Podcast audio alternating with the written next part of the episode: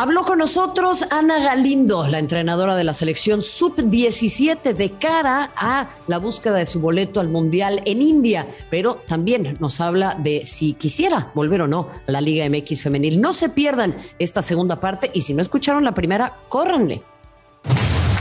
Esto es Las Capitanas con Marion Reimers, un podcast de Footbox ese eh, eh, clave, ese, ese asunto, y ahí es en donde Ana Galindo como entrenadora, eh, ¿cómo te gusta que jueguen tus equipos? Platícale un poco a la gente que nos escucha, ¿cuáles son para ti características fundamentales en una futbolista? O sea, si alguna jugadora te quiere llenar el ojo como entrenadora, ¿qué es lo que tiene que hacer?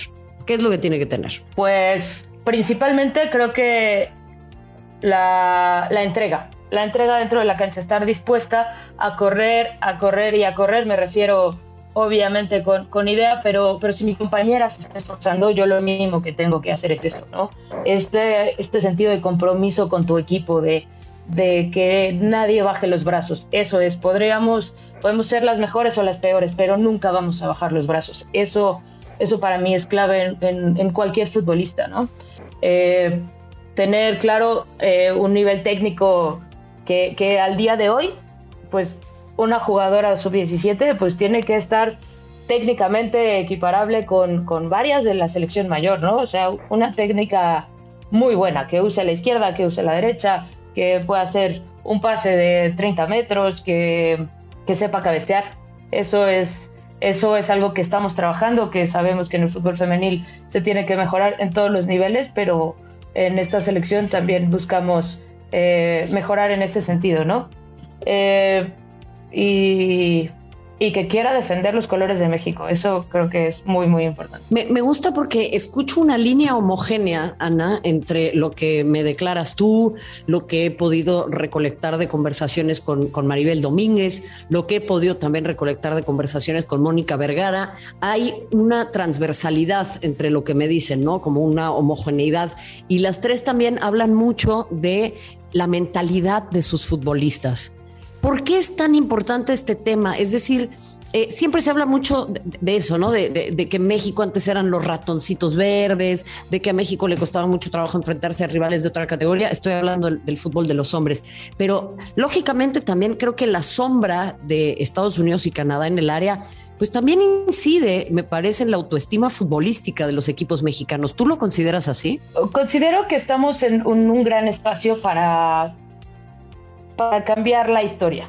¿no? Creo que esto que hablas de esta transversalidad, este, este frente unido o, esta idea o esta identidad de selecciones femeniles que, estamos generando, que estamos formando, para la que estamos trabajando, es eso, es fortalecer la mentalidad y, y darnos cuenta que en México hay grandes futbolistas y al día de hoy estamos contando con los apoyos que, que antes no se tenía, ¿no? En la generación de, Maribel de Moni, en la que me tocó estar también, pues había pocos recursos. Hoy los recursos están incrementando, hoy, hoy justo estaba al frente de las categorías, eh, estamos jugadoras que, que en su momento tuvimos carencias, hoy sabemos cuáles son las carencias y estamos tratando de llenarlas, ¿no? El tema de enfrentarte a un Estados Unidos, a un Canadá y competirle de tú a tú, eh, empieza desde el entrenamiento y empieza desde el convencimiento de que, de que se va a lograr, ¿no? Se va a lograr porque estamos haciendo todo lo que está en, en nuestras manos con conocimiento de causa, ¿no? No es solo este, te estoy hablando de del amor, del corazón, no, te estoy hablando de, un trabajo físico específico, de un trabajo táctico, de un trabajo técnico, acompañado de, nuestra área de crecimiento personal, que también está eh, trabajando fuerte con nosotros. Y te estoy hablando de, toda la federación impulsándonos para, para lograrlo, ¿no? Yo creo que hoy puedo decir que soy muy afortunada de que tengo un equipo de trabajo detrás de mí que es buenísimo, que me hace también eh, mejor, mejor persona y mejor profesionista. Pero, pero que no quepa duda y lo podemos ver desde afuera, Ana, y eso yo creo que es bien importante. Y voy a centrarme ahora en, en una cuestión en donde, mira, es más, así, te voy a regalar mi posicionamiento personal al respecto no quiero que esto incida en tu respuesta, este es un punto de vista mío, pero me encantaría saber si lo compartes. Hablo con muchas mujeres del medio, hablo con muchas mujeres que atravesaron carencias, eh, como, como es tu caso, el de Maribel, el de Mónica, de muchas otras. Eh, y a ver, en, mi caso como mujer también atravesé carencias y atravieso carencias incluso desde mi privilegio de mujer blanca cisgénero, ¿no? Y en ese sentido me llama poderosamente la atención que de repente escucho este discurso que veo muy adaptado de una postura para mí muy, muy sexista y muy patriarcal, que es que las mujeres nos tenemos que ganar las cosas, ¿no? Es como tenemos que ganarnos la igualdad salarial, tenemos que ganarnos las condiciones mínimas para poder entrenar, porque bueno, como antes jugábamos en tierra, pues entonces hay que agradecer hoy en día que hay las condiciones mínimas de pasto. Y para mí no tiene que ser así, para mí el mínimo tiene que existir y ya. Es como decir que una que alguien no se dio a respetar, no, más bien hay una persona que no está respetando y el respeto tiene que ser intrínseco en las relaciones humanas y así también lo tiene que ser la dignidad laboral.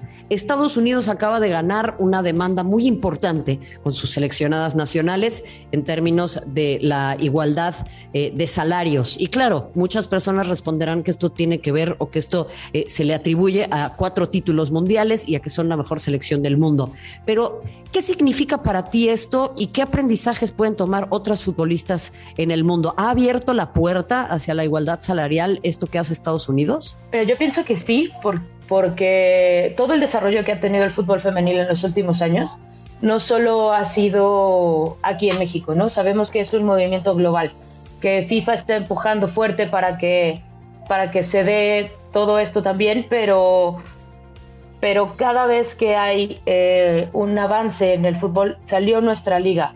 Fue un boom a nivel mundial, tenemos tema de, mejor asistencia a los estadios, eh, suben los ratings, eh, las jugadoras cada día tienen mejores condiciones, entonces yo lo veo como como una cuestión de tiempo y ni siquiera vamos a hablar de 20 años. yo creo que esto se está moviendo muy, muy rápido y, y, la gente se está sumando, ¿no? Entonces, creo que, pues sí, en lo personal como, como profesionista, claro que me, me, me motiva y me compromete a, a, dar todavía más porque sé que se van a abrir nuevas oportunidades para, para las futbolistas y para las entrenadoras. Entonces, creo que es algo que que tenemos que atesorar y respaldar de la manera en que podamos, ¿no? Este, también eh, eso es importante. Me, encanta escuchar tu claridad, me encanta escuchar tus conceptos, Ana, y ahí yo también te preguntaría otra cosa. Yo lo que veo, eh, lo veo en el arbitraje, lo veo en el entrenamiento, lo veo en la fisioterapia, lo veo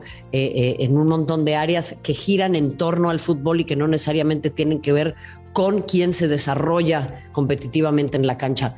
Pero la máxima aspiración de repente sí sigue siendo el fútbol de los hombres, porque paga mejor, porque da mayor visibilidad, porque un montón de cosas.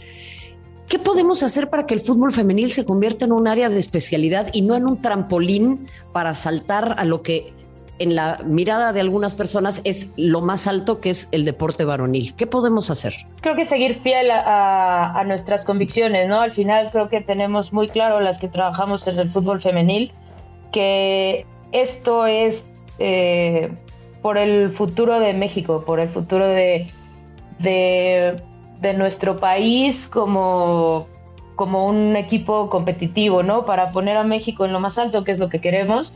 Eh, y pues creo que es, es, un buen momento para que se abra la puerta también para toda esta generación de la que hablabas hace un momento de, de mujeres que tal vez en su momento no tuvimos la oportunidad de, de, debutar como jugadoras, ¿no? Pero el día de hoy trabajan en marketing, el día de hoy trabajan en fisioterapia, el día de hoy trabajan en, en muchas áreas y claro que se aventarían de cabeza por, por conseguir mejores condiciones para todo el mundo, ¿no? Creo que si abrimos esa puerta para que eh, entre todas estas mujeres que están, eh, que les hierve la sangre porque las cosas sigan mejorando, pues va a ser una energía que nos va a catapultar a todas, ¿no? Entonces creo que para mí eso sería como, como lo importante, ¿no? Poner atención al perfil de la gente que estás poniendo ahí para que para que justo luego no tengas una fuga de talento, ¿no? Porque, bueno, ok, ya, ya trabajó en femeniles y ahora se va a varonil, no. ¿Por qué no alguien que, quiera y, su objetivo sea esto? De acuerdo, de acuerdo, Ana. Y, ahí yo te preguntaría, ya centrándome un poco en ti a título personal, sé que estás con la selección, sé que me vas a contestar que estás muy contenta con tu proyecto, sé que me vas a contestar que, esto es lo que en este momento te estimula, pero no eh, está de más hacer la pregunta porque esa es mi chamba.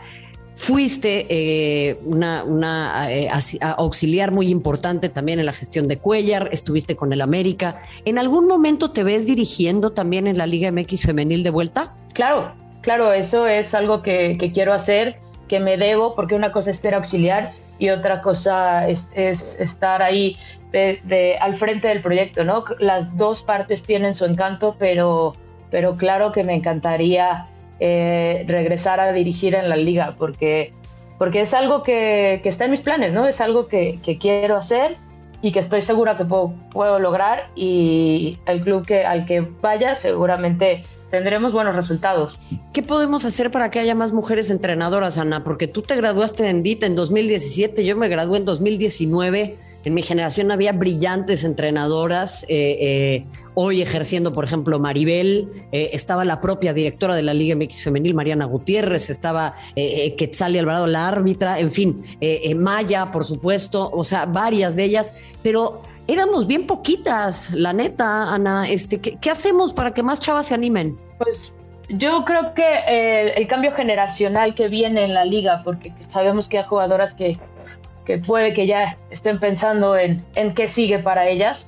Eh, el, seguir con la visibilización de las entrenadoras, el que en los clubes ahora la sub-17 sí o sí tienes que tener eh, un auxiliar o una DT trabajando con tu equipo, entre más espacios se abran hacia abajo o intermedios, también una sub-20, por ejemplo, ahí se van a requerir más mujeres y bueno, ahí haciéndole la cartita de Santa Claus a Mariana, pues que sea un requisito, que sea un requisito que, que, que se tenga que tener una entrenadora, una auxiliar, una preparadora física, porque también son pocas, este, para que se sigan abriendo los espacios y, y la gente se siga animando, ¿no? Se siga, las mujeres nos sigamos animando a, a hacer lo que nos apasiona, porque creo que lo, en mi caso personal, yo estudié diseño y comunicación visual, pero ya cuando me estaba ahogando en mi oficina fue como de no, esto no es para mí y me decidí a hacer el curso, pero, pero no teníamos una plataforma a la cual llegar. Hoy existe y hoy es mucho más visible y hoy es más fácil tener oportunidades ahí. Entonces creo que sería seguir invitando a la gente y que se sigan abriendo los espacios, ¿no? Creo que para mí es eso. Me, encanta escucharte y en definitiva, Ana, comparto. Digo, también para, por si por ahí nos escucha un tío Raimundo, ¿no? Yo siempre digo que el tío Raimundo es ese que en las cenas de Navidad dice que los pobres son pobres porque quieren y que ser gay es una enfermedad. Eh, si nos escucha por ahí un, tío Raimundo, pues justo decirle esto, porque luego te salen con, no, pues es que eh, eh, estamos buscando por todos lados, pero no hay mujeres entrenadoras. No, no, sí hay. Lo que pasa es que no hay programas de mentoría, lo que pasa es que no hay estímulos, lo que pasa es que no hay becas, lo que pasa es que no hay posibilidades para que las mujeres justamente podamos destacarnos como lo estás haciendo tú de extraordinaria manera en este ámbito. Ana, te agradezco mucho tu tiempo aquí en Las Capitanas, eh, desearte muchísimo éxito a ti y a todo este extraordinario grupo en el eh, próximo campeonato de CONCACAF y por supuesto esperar verlas también en la Copa del Mundo de India 2022 sub-17. Muchísimas gracias, Maren, fue un placer y pues, pues a mí invítame cuando tú quieras, yo aquí disponible. un abrazo. No, por supuesto que sí. Te vamos a invitar y también yo sé que por ahí nos va a escuchar, mandarle un abrazo a la gran eh, eh, Carla Colín que siempre eh, nos ayuda con esta gestión y a todo el equipo de prensa y comunicación de selecciones nacionales. Así que con nosotros Ana Galindo, entrenadora de la selección sub-17, hablándonos de estos próximos compromisos, enfrentamientos y objetivos que tiene con esta selección de jóvenes futbolistas y que por supuesto son muy inspiradoras para nosotros y para todo el país. Recuerden acompañarnos todas las semanas en Las Capitanas. Síganos en nuestras distintas plataformas. Mi nombre es Marion Reimers y como siempre le digo gracias. Hasta la próxima. Esto fue Las Capitanas, exclusivo de Footbox.